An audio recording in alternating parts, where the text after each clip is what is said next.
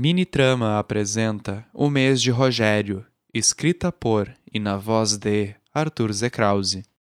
4 de outubro. Acordar com Tatiana gritando que eu havia dormido com a roupa suja em seu sofá novo foi o menor de meus problemas na manhã deste dia. Era oito horas quando nós chegamos no estúdio, e até às doze horas eu fiquei quieto, mudo, calado, observando todo o elenco, diretor, maquiadores, técnicos e outros que esbarravam em mim para logo pedir desculpas e perguntar quem eu era, andar de um lado para o outro enquanto gritavam por ordens e pediam silêncio para dar início às gravações. Poucos se importaram com a minha presença no set, mas nem o diretor, ao saber quem eu era, se importou quando Tatiana me apresentou um dia a menos em minha vida. Ao meio-dia, eu me contentei com um sanduíche que Tati havia comprado em um dos bares, mas almocei sozinho, pois ela teria de gravar no horário do almoço devido a uma alteração no cronograma da gravação.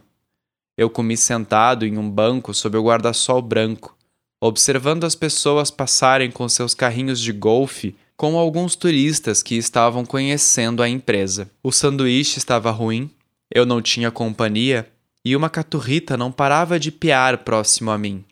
O surto era real, mas acontece que os últimos quatro dias também tinham sido assim. Quando desisti de comer, foi quando senti meu telefone tocar. Olhei no relógio para ver quem era. Era Miguel. Oi, eu comecei. Oh, um, oi. Ele vacilou. Você não dormiu em casa, nem voltou pro almoço. Eu fiquei preocupado. Ah, sim.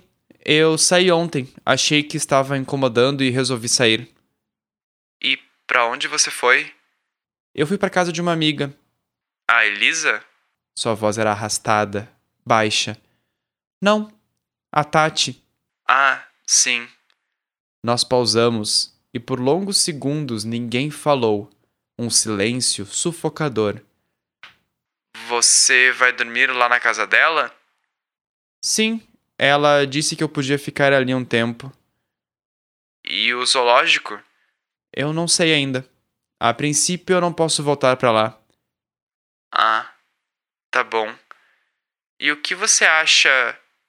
Ele pausou e falou algo que eu não entendi. Uh, entrou um cliente aqui na livraria. Depois eu falo contigo. Tá. Foi a única coisa que eu respondi. No que posso te ajudar, senhor? Foi a última coisa que ouvi da parte dele. Eu encerrei a chamada e quando olhei para cima, Tatiana estava parada me olhando.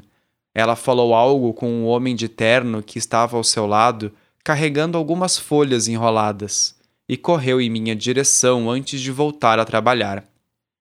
Eu vi a sua cara durante a ligação. Você tá bem?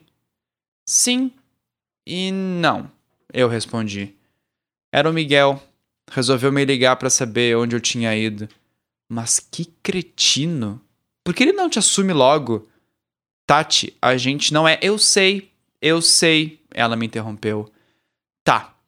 Eu preciso voltar pro trabalho. Não fica sentado aí tristonho. Você está com um crachá de acompanhante. Você pode ir aonde eu for e eu posso ir para qualquer lugar. Então vai dar uma volta. Conhecer gente nova. Ela piscou para mim. Dizem que ali no pavilhão 14 é bem legal. Um beijo pra ti, coisa fofa.